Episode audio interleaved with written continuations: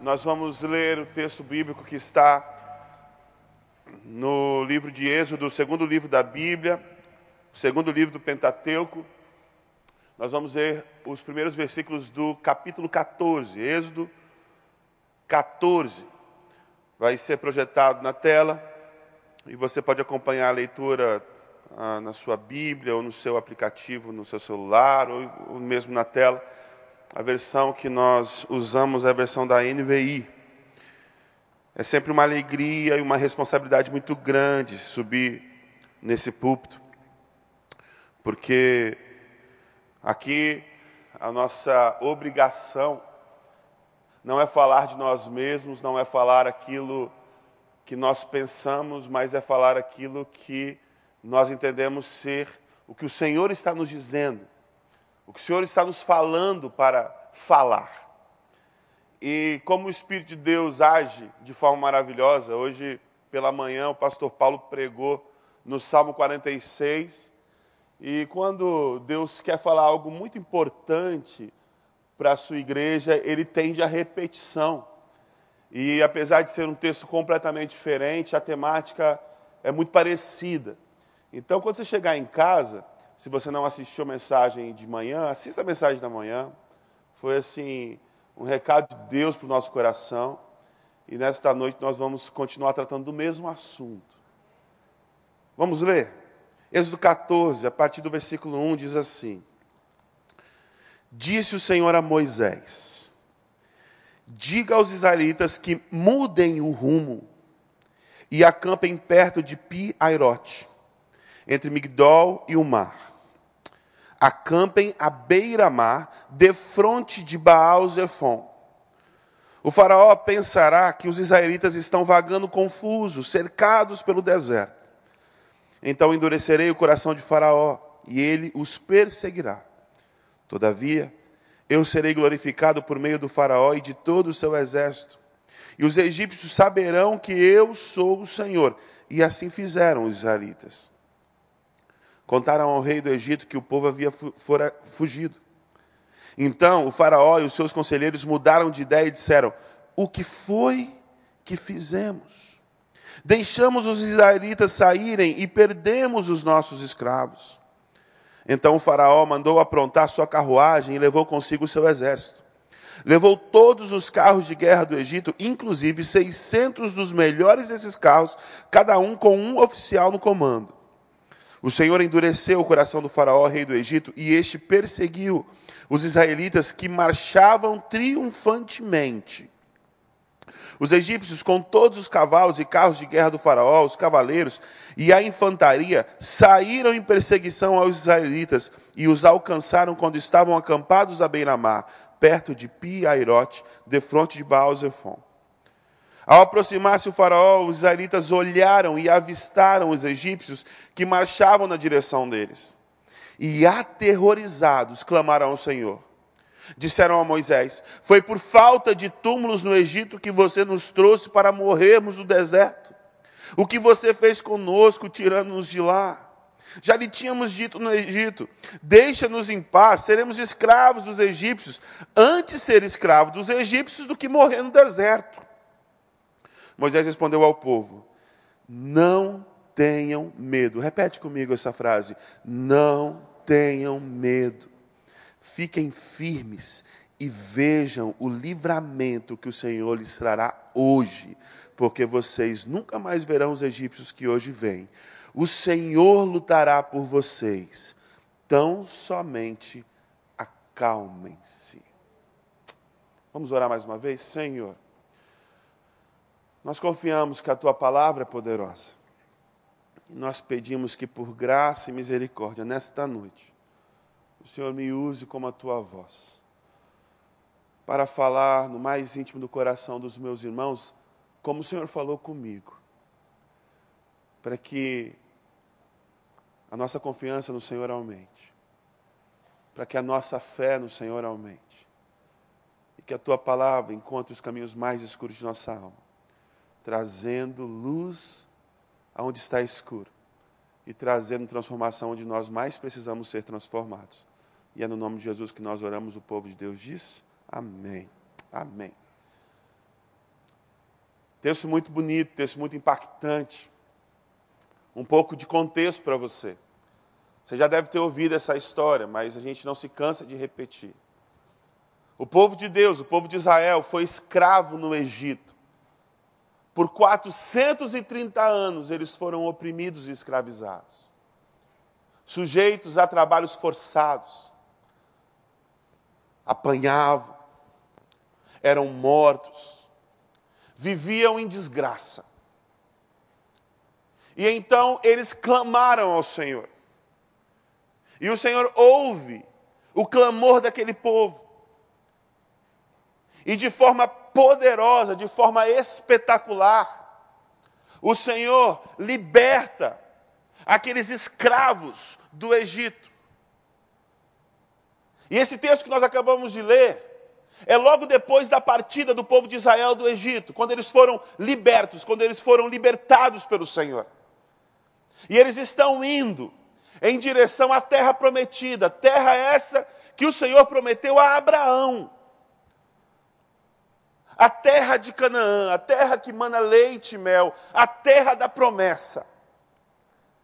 E depois de séculos escravos, finalmente o povo de Israel está vendo se cumprir a tão aguardada promessa de entrarem nessa terra maravilhosa. Então, quando eles saem do Egito, eles têm um caminho mais ou menos em linha reta, chamado do caminho dos filisteus. E passando por este caminho, que é, tinha cerca de 240 quilômetros entre o Egito e Gaza, que é ali o início da terra que Deus prometeu ao povo de Israel. Se eles continuassem em linha reta, eles, em algumas semanas, no máximo, mesmo sendo uma multidão, 600 mil homens, mais mulheres e crianças em seu rebanho, eles chegariam em semanas à terra que Deus tinha prometido para eles. Olha que maravilha. 430 anos escravo. E as semanas da terra prometida. O povo estava eufórico o povo estava feliz. Mas de repente eles ouvem um comando da parte do Senhor. No versículo 2 diz assim: mudem o rumo. Repete comigo: mudem o rumo. Ô, gente, estava muito perto. Eram 240 quilômetros. Algumas semanas de viagem. Mas o Senhor chega para Moisés e fala assim: Moisés, é o seguinte, vamos mudar esse itinerário. Ao invés de ir pelo caminho dos filisteus, o povo vai pelo caminho do Mar Vermelho. Se você olhar no mapa, não faz muito sentido. O caminho era óbvio. O caminho mais curto entre dois pontos é o que? É uma reta, né? E aquele caminho era essa reta. Era o caminho mais curto para a terra prometida. Um caminho que levaria apenas semanas e o Senhor desvia eles para um outro rumo. Rumo esse que levou 40 anos. Olha que bênção. Você está pertinho da promessa. Mas o Senhor manda você virar para a direita. Mas você está vendo o negócio ali na frente, está tão pertinho. Se você for em linha reta, você vai chegar lá. Mas você ouve do Senhor, olha, vira para a direita. Porque guarde no seu coração uma coisa, meu irmão. Nem sempre o caminho mais curto é o melhor caminho. Nem sempre o caminho mais curto é o melhor caminho. No caminho curto, que aos olhos dos homens era o melhor caminho, existia um povo muito forte, os filisteus. Um povo acostumado à guerra. Um povo guerreiro por natureza. E nós estamos falando de escravos que não sabiam lutar, que não sabiam guerrear. Deus não deixa que o povo siga por aquele caminho porque ele sabe que o povo vai ser massacrado. Eles não estão preparados. Eles ainda não têm condições. Não é o tempo certo. É o lugar certo, é a coisa certa, mas não é o tempo certo. Naquele caminho de 240 quilômetros, existem várias fortificações dos egípcios. Aquele caminho é dominado pelos egípcios e aquilo poderia provocar no povo, como foi provocado em diversas situações, saudades do Egito. E o povo queria voltar, poderia querer voltar. O fato é que Deus, em sua imensa sabedoria, no seu infinito conhecimento, ele sabia que aquele caminho curtinho, que levaria o povo em semanas para a terra prometida, seria para eles um caminho de destruição. E o Senhor tinha um caminho muito mais longo. Mas no caminho mais longo, o Senhor transformaria escravos em guerreiros. No caminho mais longo, o Senhor transformaria aqueles homens que eram fracos em homens fortes. No caminho mais longo, o Senhor estaria preparando o seu povo para a sua promessa. Meu irmão, aquele desvio foi um desvio providencial. Providencial. Agora, o problema sério e grande que a gente vê no texto é o seguinte: que esse desvio é um desvio que estrategicamente não parece bom. Porque Deus leva o povo para um lugar onde eles ficam encurralados. Eles, eles estão agora acampados à beira-mar. Chega ali na praia do recreio. Você olha para frente, você não tem para onde ir. É água para todo lado. E se alguém te cercar ali na beira da praia, você não tem para onde correr. E é para lá que Deus mandou o povo.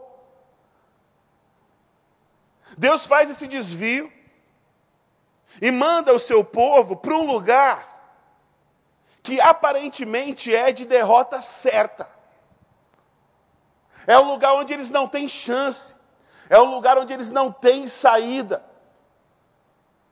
Parece que Deus leva o povo para um local de completo desespero. E por que esse é um problema? Porque na nossa concepção, obedecer a Deus sempre nos leva para um lugar melhor. E de fato, isso é verdade. Obedecer a Deus sempre nos leva para um lugar melhor. O problema é, o que é o melhor? Porque na nossa concepção humana e na nossa visão limitada, o melhor é sempre aquilo que nos traz mais conforto, nos traz mais bem-estar. O melhor é o aumento de salário e não a demissão. O melhor é encontrar a pessoa para você casar e não ficar solteiro. Na nossa concepção, o melhor é sempre aquilo que nos traz mais bem-estar, mais conforto. E quando, por obediência a Deus, nós nos encontramos num lugar de desconforto, onde nos vemos cercados, onde nos vemos numa situação difícil, onde nos vemos sem saída, nós começamos a indagar e questionar.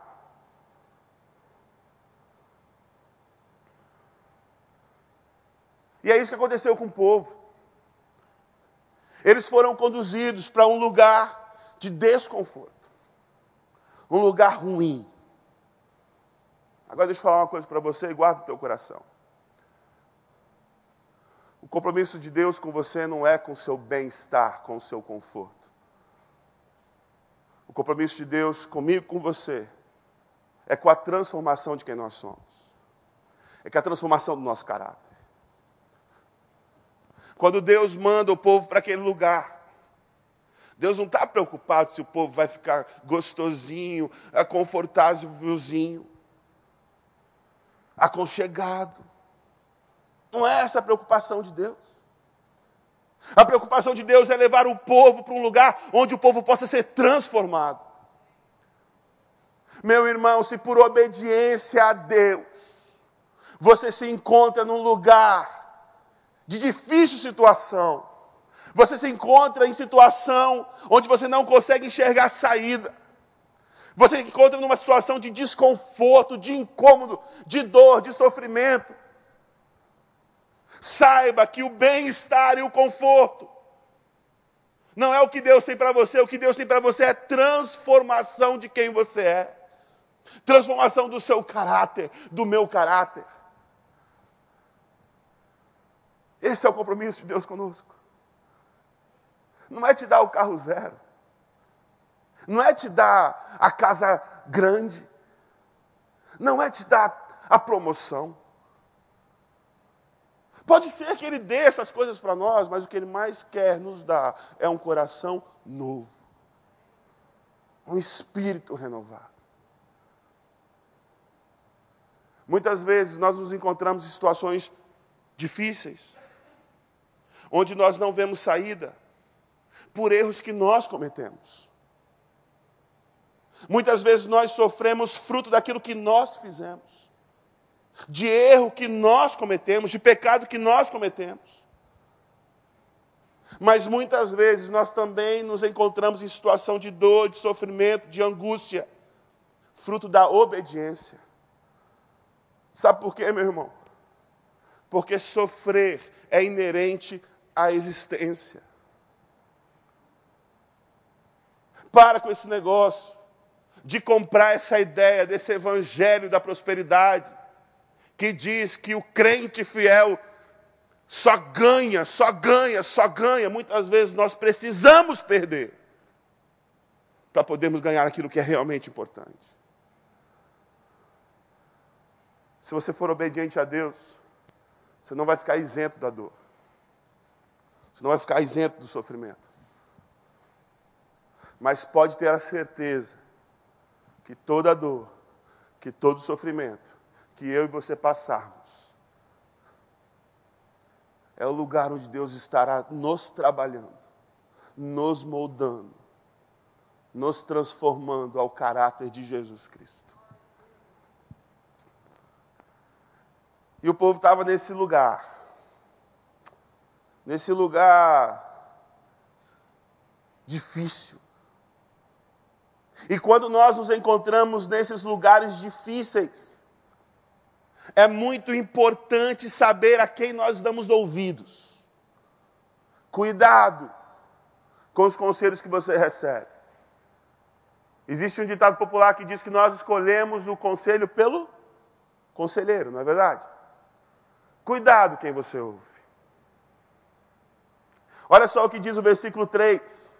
O versículo 3 diz assim: o Faraó pensará que os israelitas estão vagando confusos, cercados pelo deserto.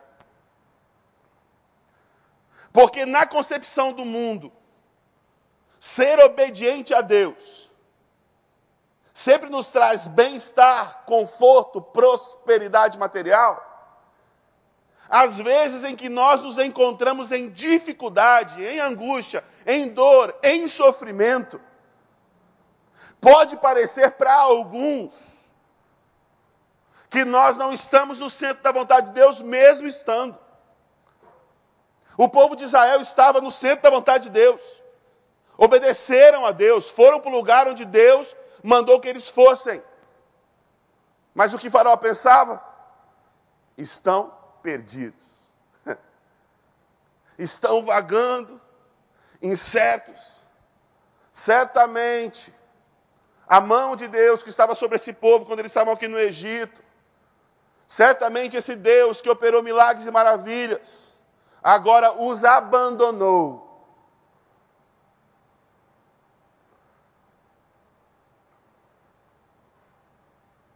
E muitas vezes nós pensamos isso.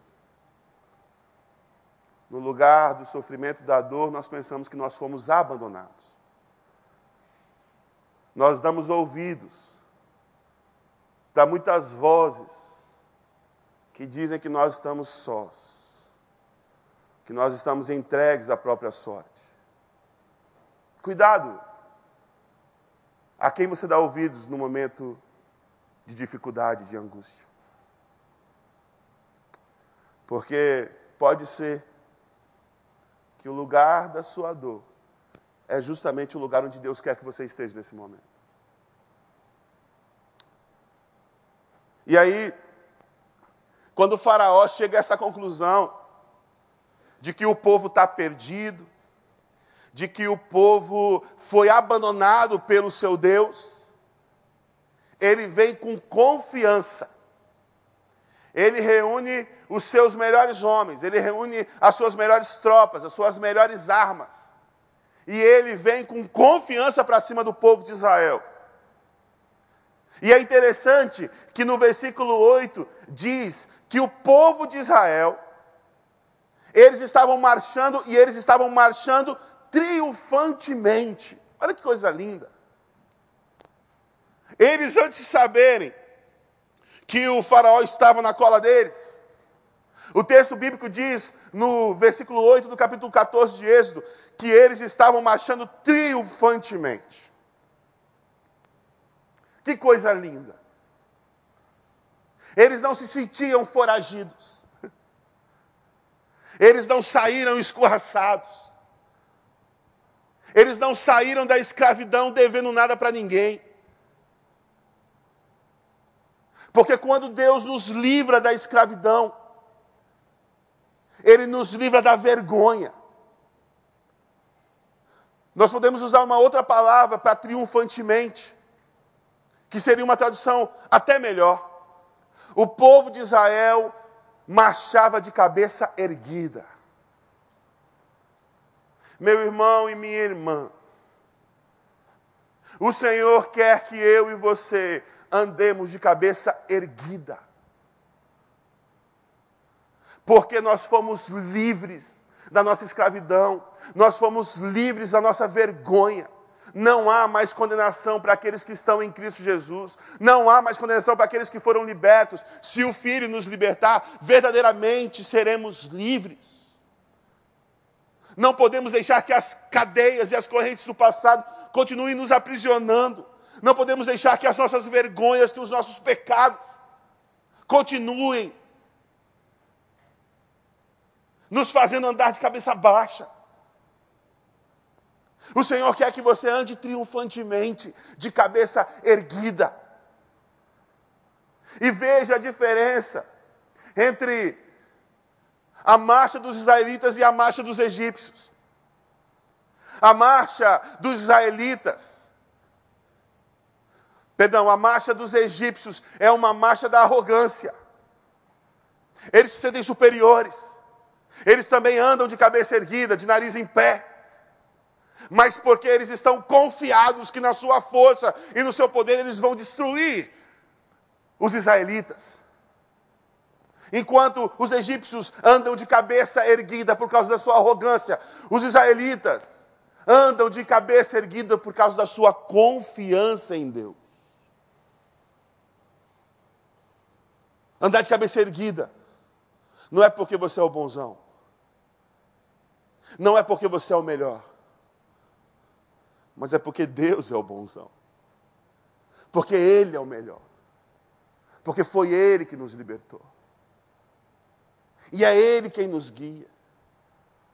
No capítulo 13, diz que Deus colocou para o povo de Israel durante o dia uma nuvem que os guiava e os protegia do sol escaldante do deserto.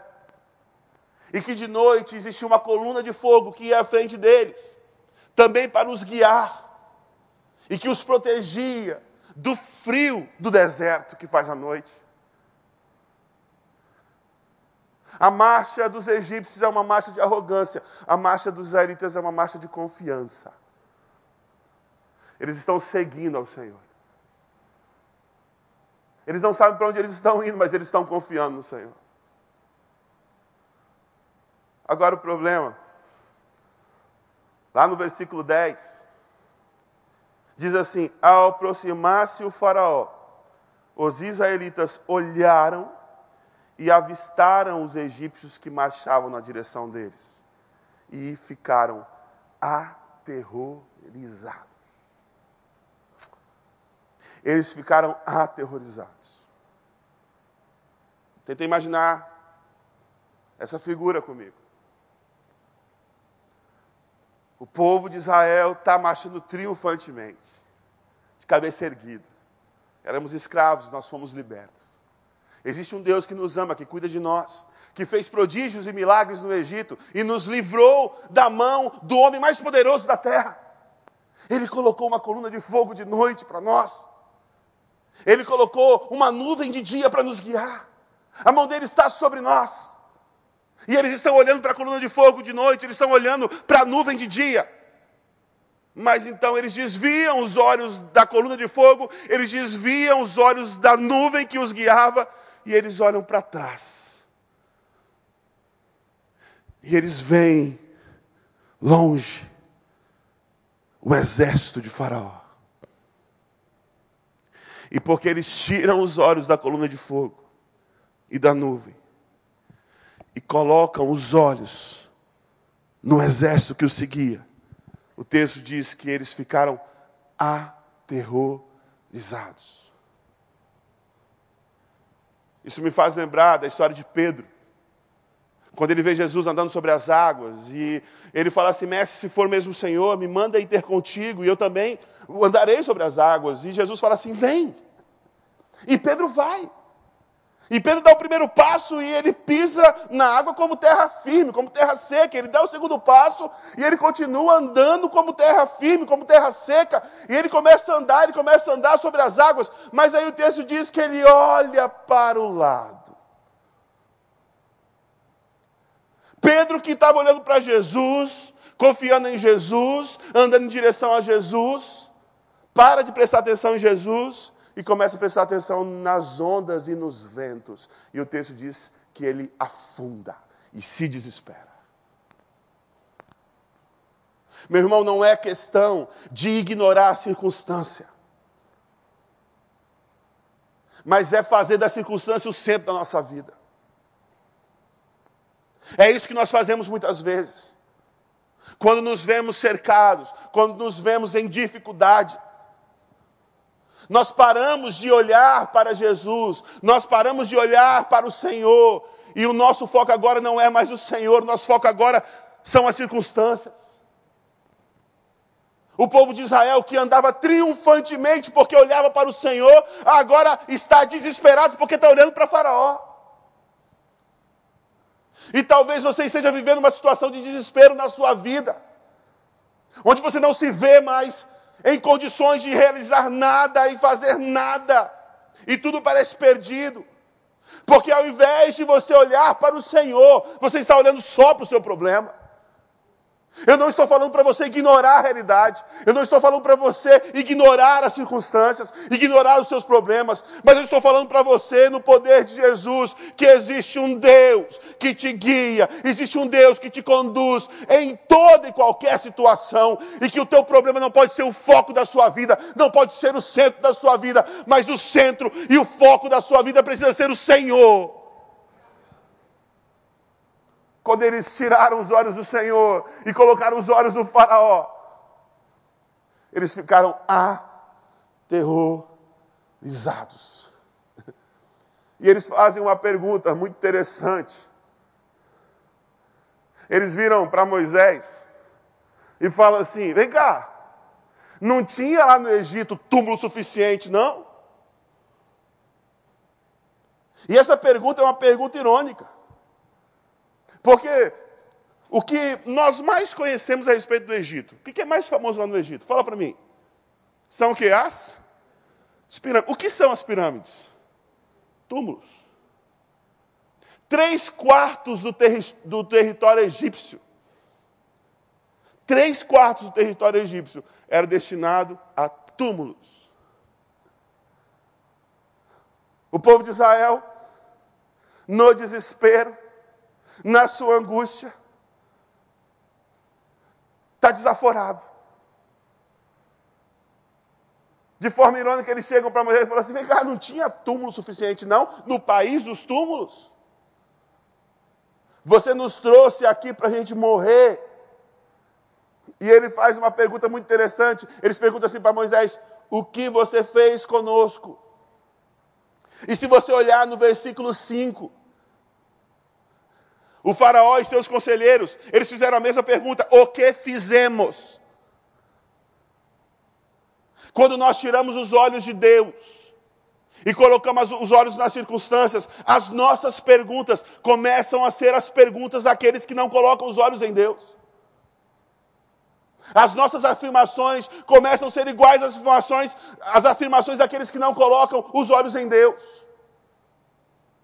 Num momento como esse que nós temos vivido, quando o povo de Deus para de olhar para Deus e começa a olhar só para a circunstância, o nosso discurso começa a ser um discurso de desespero, um discurso de calamidade, um discurso de desgraça.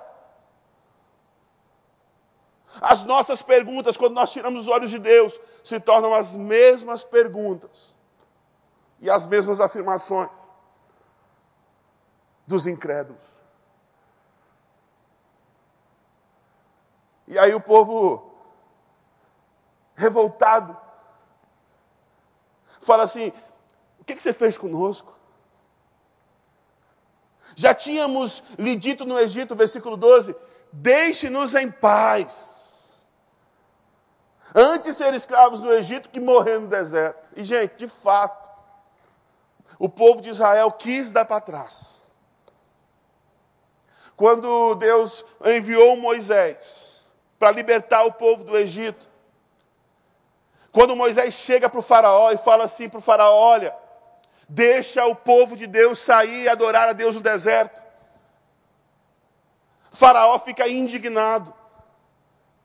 E Faraó dobra o trabalho dos, egípcios, dos, dos israelitas. E agora ele tira a palha que eles tinham, que eles davam a palha para o povo de Israel fazer os tijolos.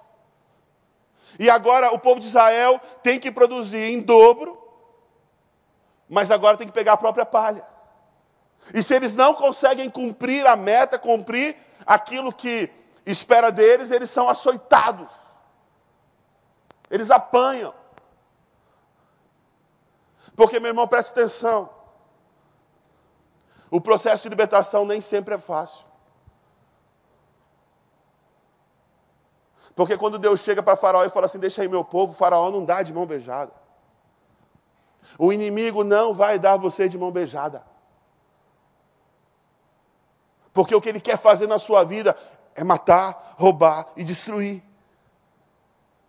E quando Deus inicia em nós um processo de libertação, seja do que for, você pode ter certeza que nós vamos enfrentar lutas, mas nós não podemos retroceder. O povo de Israel, quando o cinto apertou, quando o negócio ficou mais difícil, eles chegaram para Moisés e falaram assim: Cara, o que, que você fez conosco? Agora o negócio está mais difícil do que estava antes. Porque muitas vezes, para melhorar, o negócio piora mesmo. Às vezes é assim. Para melhorar, tem que piorar. Então o povo já tinha vivido essa experiência de que quando o cinto apertou, eles gritaram: Ó, vem cá, deixa a gente em paz, é melhor ser escravo aqui no Egito. Sabe por quê? Porque a adversidade altera a nossa percepção da realidade. Esse povo que diz assim: a gente prefere ser escravo, é o mesmo povo que no capítulo 2 estava gemendo e clamando por libertação.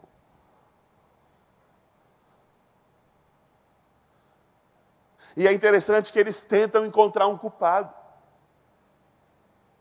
E eles querem colocar a culpa em alguém. Falar assim: ah, a culpa é sua, a gente falou que a gente queria ficar. A gente mesmo, a gente não queria ir embora. E muitas vezes, quando nós nos encontramos nessas situações, a gente quer atribuir culpa. A gente quer distribuir culpa. Só que o problema é que eles tinham pedido, eles tinham clamado por libertação. Eu acho interessante, eu lembro de, muitos, de muitos anos atrás ter ouvido o pastor Neil falar isso, e me marcou muito. que nós pedimos coisas a Deus, e quando Deus nos dá, a gente reclama daquilo que Deus nos deu. Você encontra muita gente, por exemplo, chateados com a igreja. E aí você vai perguntar para a pessoa: vem cá, por que, que você saiu? Por que, que você abandonou? Aí a pessoa fala assim: é porque eu me senti usado. Ué, mas você não cantava? Usa-me. Aí fala assim: o que aconteceu com você? Aí você responde assim: ah, mas é porque o pessoal passou por cima de mim. Ué, mas você não estava pedindo para ser ponte? Ah, por que, que você largou tudo? Ah, é porque eu fiquei exposto à dor, ao sofrimento.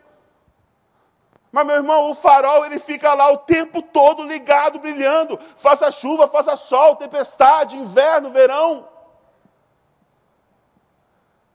Muitas vezes nós reclamamos daquilo que nós pedimos.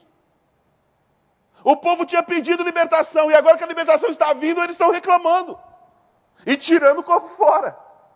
Ou, oh, a gente não pediu isso não. Mentira, pediram sim. Mas o problema é que a adversidade cega o nosso entendimento. A adversidade altera a nossa percepção da realidade. Por causa da dor, da angústia daquele momento onde eles se veem sem saída. Eles começam a achar que a escravidão era boa. Quanta gente, no momento de fraqueza, de fragilidade, olha para o seu passado de escravidão e tem saudade do seu passado de escravidão.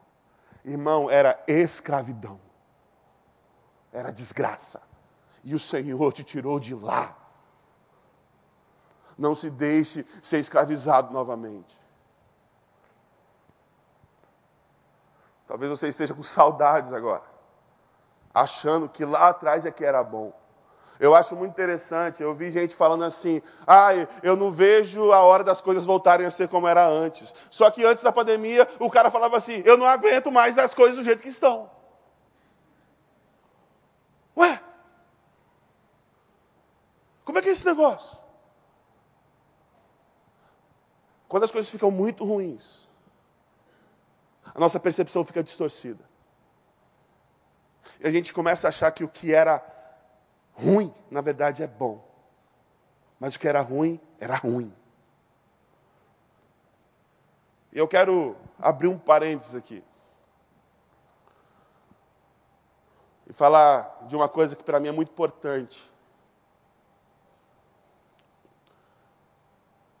Existe uma doença, a depressão.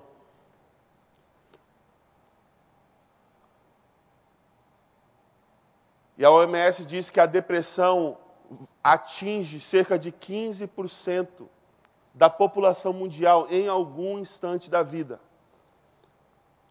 Entre mulheres, isso pode chegar a 20%, ou seja, uma em cada cinco mulheres podem sofrer de depressão. Se nós temos 100 mulheres aqui, muito provavelmente, pelo menos 20 delas sofrem com esse problema. E quando eu falo que a adversidade altera a nossa percepção da realidade, a pessoa em depressão, ela tem completamente alterado a sua percepção da realidade. Ela não consegue enxergar as coisas como elas realmente são. Ela está tão angustiada pela dor, ela está tão cega pela dor que ela não consegue enxergar possibilidade. Ela esquece que ela é filha amada de Deus. Ela esquece que ela é filha amada do seu pai e da sua mãe. Ela esquece que ela é uma amiga adorada por todos. Essa doença maldita altera a nossa percepção da realidade e nos faz enxergar algo que não existe. E não enxergar o que aquilo de fato é. Eu quero te dizer uma coisa, meu irmão. Se tem alguém do teu lado sofrendo com esse mal, fique atento. Essa doença é a doença que mais incapacita pessoas para o trabalho, de acordo com a OMS.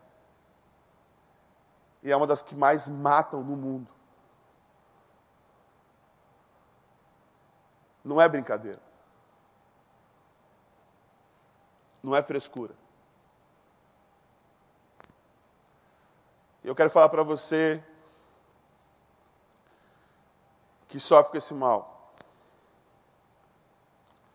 Você que está tendo alterado a sua percepção da realidade. Você que não se sente com valor. Você que sente que a sua vida não faz sentido, não tem sentido. Eu quero te dizer, no nome de Jesus, que a sua vida é muito preciosa.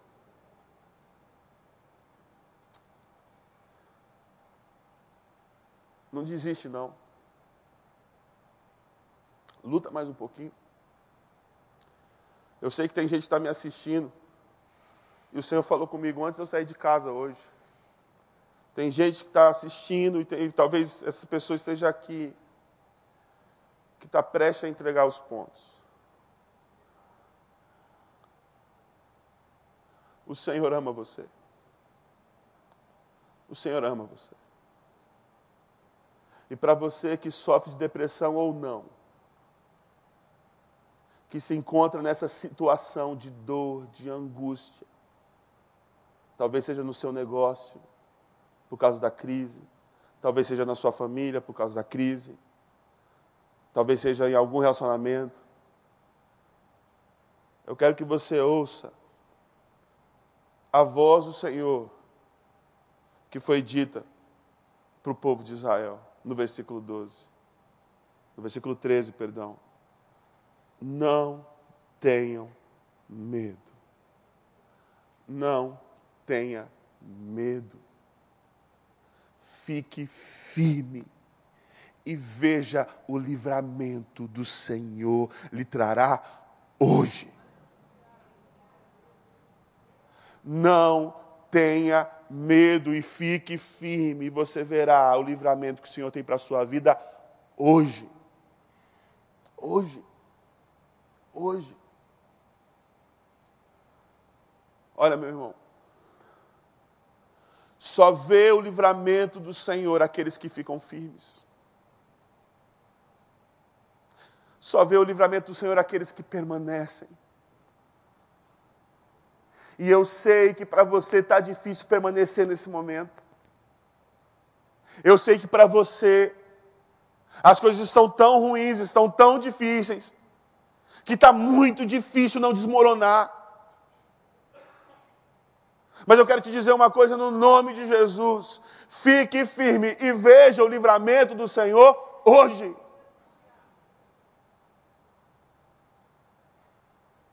É assim que Deus disse para Moisés falar ao povo: fiquem firmes, não desanimem. Porque o povo se esqueceu que o Deus que trouxe eles até aquele momento é o mesmo Deus que livrou eles da mão do império mais poderoso da terra, que transformou as águas do Nilo em sangue que trouxe trevas sobre toda a terra do Egito, menos sobre o povo de Israel. É o Deus que enviou as pragas, gafanhotos, piolhos, rãs. É o Deus que operou milagres e maravilhas em favor dos seus filhos. É o Deus que libertou um povo das mãos do império mais poderoso da terra. E o mesmo Deus de ontem é o Deus de hoje. O Deus que já te livrou no passado é o Deus que vai te livrar novamente. Fique firme e veja o livramento que o Senhor tem para a sua vida hoje. E meu irmão, Quem disse que a graça é só no Novo Testamento? Esse texto aqui é uma expressão da graça de Deus. Não dependia do povo. O povo mesmo não estava merecendo, não. O povo não estava merecendo. Depois de tudo que Deus tinha feito por eles, na primeira dificuldade, é murmúrio, é lamentação, é reclamação, querendo voltar para a escravidão, falando besteira. Ah, era melhor ser escravo do que morrer aqui. O povo não estava merecendo. Só que o Senhor fala assim: Eu vou livrar vocês. Eu vou livrar vocês. Sabe por quê? Porque aquele povo não tinha a mínima condição, por si mesmos, de sair daquela situação. Eles não tinham as armas suficientes. Eles não tinham as habilidades suficientes eles por si só estavam realmente perdidos. E pode ser, e muito provavelmente é, que na situação de vida que você está, na situação de vida que você está, você realmente esteja perdido e que não tenha saída. Talvez realmente não tenha saída para você. Não tem saída.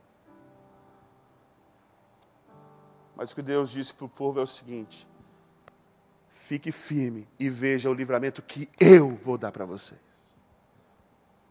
E o que o Senhor está dizendo para você nesta noite é que não depende de você, depende dele, da sua graça e do seu amor. E ele vai dar o livramento para você. Isso é graça. Isso é graça. É aquilo que a gente não merece. O povo não estava merecendo, não merecia. Eu não mereço, você não merece. Só que Deus decidiu, por causa do seu amor, nos libertar. Dar para nós de si em Jesus. Meu querido,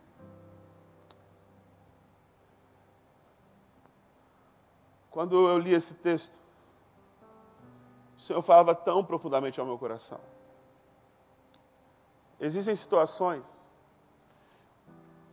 em que nós temos algo a fazer, nós temos uma parte a fazer. Deus chegou para o povo de Israel e falou assim: Povo de Israel, sai do Egito, levanta, vai embora. Coube ao povo de Israel levantar e ir embora. Deus chega para eles e fala assim: Olha só, ao invés de ir reto pelo caminho dos filisteus, agora vocês vão virar, mudem o rumo, vão para o outro lado. O povo de Israel teve que fazer alguma coisa, eles mudaram de rumo, eles foram para o outro lado. Existem certas coisas, existem certas situações na vida que nós temos uma parte, que nós temos um papel a executar, ordens a serem obedecidas, é obediência. Mas quando o povo chegou no local de completa rendição e entrega, exposição e fragilidade, eles não tinham o que fazer. E às vezes nós nos cansamos muito porque nós queremos fazer aquilo que nós não podemos fazer. Nós queremos realizar aquilo que nós não somos capazes de realizar. E talvez você esteja dando murro em ponta de faca. Talvez você esteja correndo para lá e para cá. Frustrado. E você sabe, no íntimo da sua alma, que você está enxugando gelo. Que na situação que você está não tem o que fazer. O que eu quero te dizer ao Senhor, o que eu quero te dizer é o seguinte: o Senhor fará por você. O Senhor vai guerrear essa guerra por você. Talvez você esteja sem forças mais.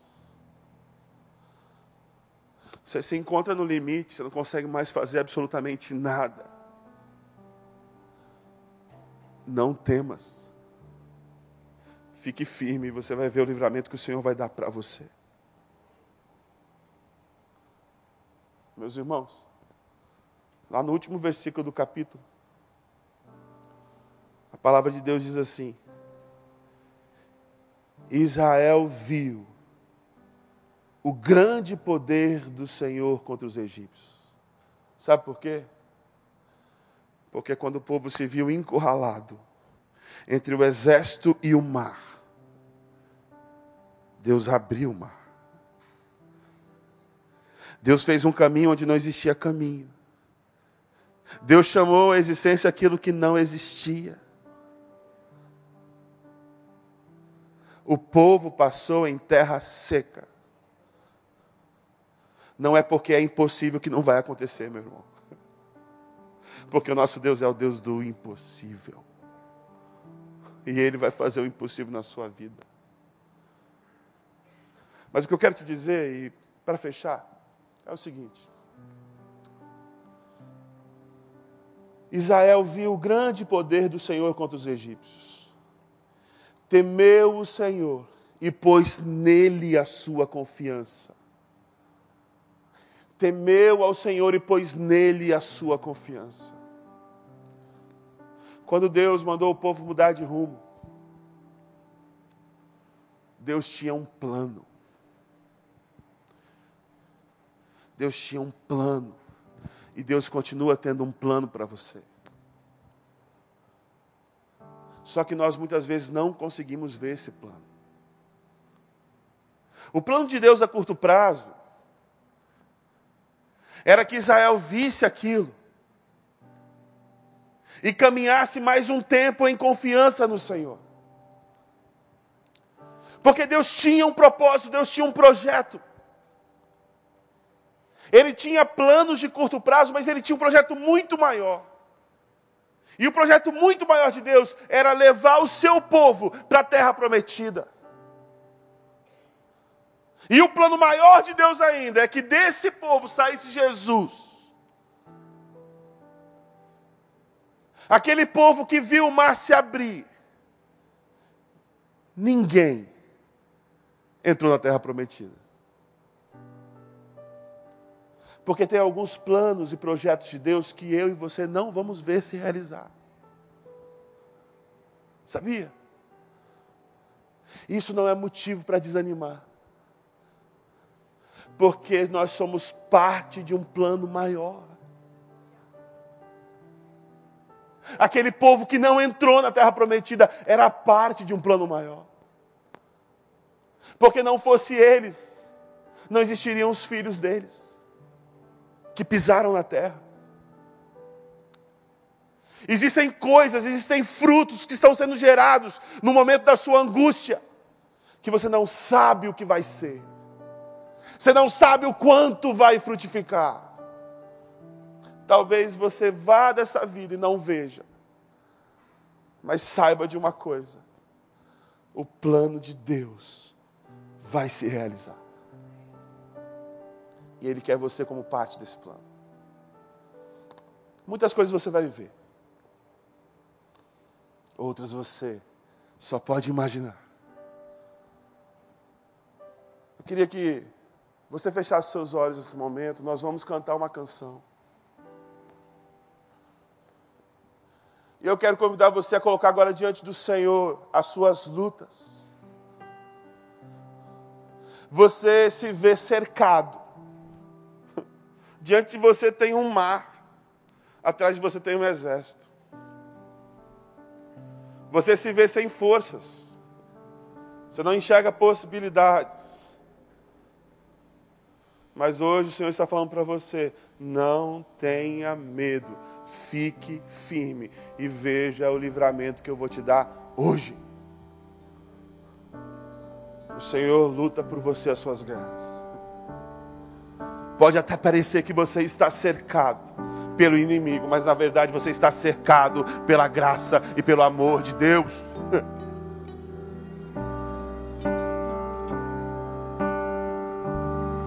Coloque diante do Senhor a sua impossibilidade. E no meio da sua batalha, erga a sua voz em adoração. Uma voz profética confia no Senhor.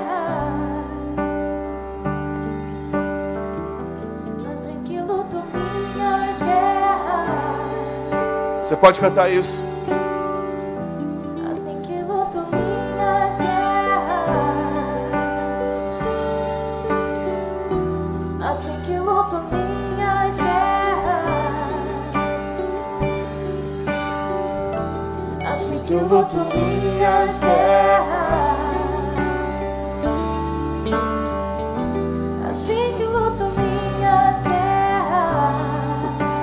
Parece que nós estamos cercados, né? Parece que estou cercado, mas sou guardado por ti. Parece que estou cercado, mas sou guardado por ti. Você pode cantar isso? Parece que estou. Declare isso, parece. Parece que estou cercado, mas sou. Guardado. Assim que luto minhas guerras. Você pode ficar de pé e cantar isso? Assim que luto minhas guerras. Erga sua voz declare. É assim que eu luto minhas guerras. Assim que eu luto minhas guerras. Parece Parece que estou cercado, mas sou guardado. Só parece, parece que estou cercado, mas sou guardado. Em seu amor, parece que estou cercado, mas sou guardado. Só parece, parece que estou cercado, mas sou guardado por ti. Assim que eu luto minhas guerras, assim que eu luto minhas guerras, assim que eu luto minhas guerras, assim que eu luto minhas guerras, assim que eu luto minhas guerras, assim que eu luto minhas guerras, assim que eu luto minhas guerras, assim que eu luto minhas guerras.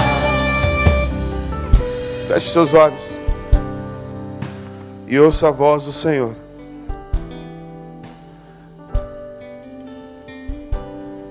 No meio da sua angústia, no meio da sua dor, no meio da sua impossibilidade, no momento que você está vivendo, o Senhor diz o seguinte para você: Sou eu que conheço os planos que eu tenho para vocês.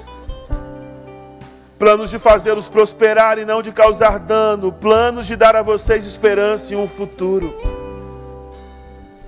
O Senhor é a minha luz e a minha salvação, de quem terei temor? O Senhor é o meu forte refúgio, de quem eu terei medo? Tudo posso naquele que me fortalece. Do Senhor vem a salvação dos justos, Ele é a sua fortaleza na hora da adversidade. Por isso não tema, pois eu estou com você. Não tenha medo, pois sou o seu Deus. Eu o fortalecerei e o ajudarei. Eu o segurarei com a minha mão direita vitoriosa. Não fui eu que lhe ordenei. Seja forte e corajoso, não se apavore e nem se desanime, pois o Senhor, o seu Deus, estará com você por onde você andar. Não tenham medo. Fiquem firmes e vejam o livramento que o Senhor lhes trará hoje. Porque vocês nunca mais verão os egípcios que hoje vêm. O Senhor lutará por vocês. Tão somente acalmem-se. Dê uma ordem para sua alma agora. Acalme-se. Dê uma ordem para sua alma agora. Acalma-se, aquieta-te. Porque existe um Deus que cuida de mim, que sabe quem eu sou, E que quando eu não tenho forças para prosseguir, Ele me pega em seus braços e me leva adiante. Não temas, não temas, não temas. Fique firme e veja o livramento que o Senhor tem para você hoje. Senhor, nesta noite nós nos achegamos ao Senhor com confiança no teu amor, sabendo que nós não merecemos, mas de braços abertos para receber da tua graça, para receber do teu amor. Livra, meu Deus, o meu irmão que se vê sem saída. Livra, ó Senhor, a minha irmã que está em desespero. Abra o caminho no meio do mar, Senhor. Chame a realidade aquilo que não existe. Faça do impossível possível, Senhor. Foi o Senhor que nos chamou. Foi o Senhor que nos trouxe até aqui e nós confiamos que é o Senhor que nos levará adiante. Mesmo que os nossos olhos não vejam agora, nós cremos que tu podes. Nós não podemos, mas tu podes.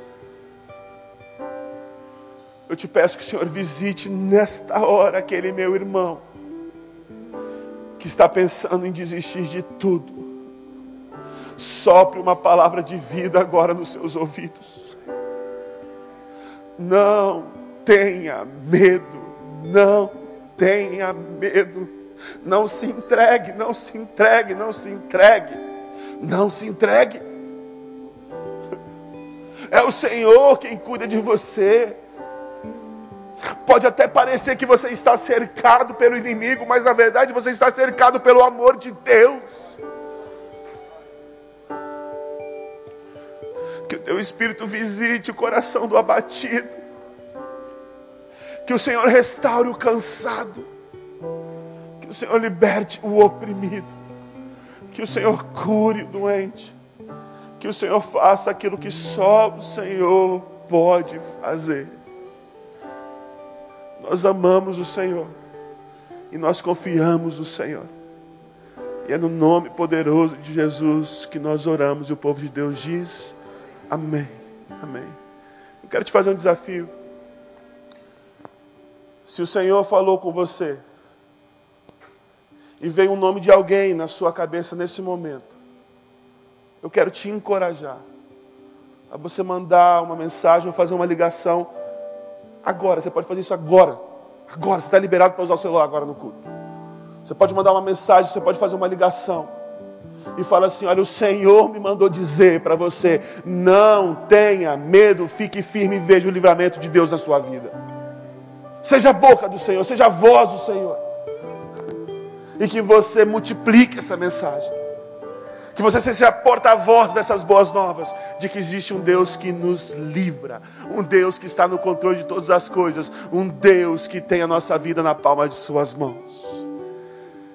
Que a graça do Senhor Jesus, que o amor de Deus o Pai e que a alegria do Espírito Santo inunde o seu coração e o coração da sua família, hoje e para sempre. Amém, amém, amém. Vá na graça e na paz de Jesus, meu irmão. Que Deus te abençoe.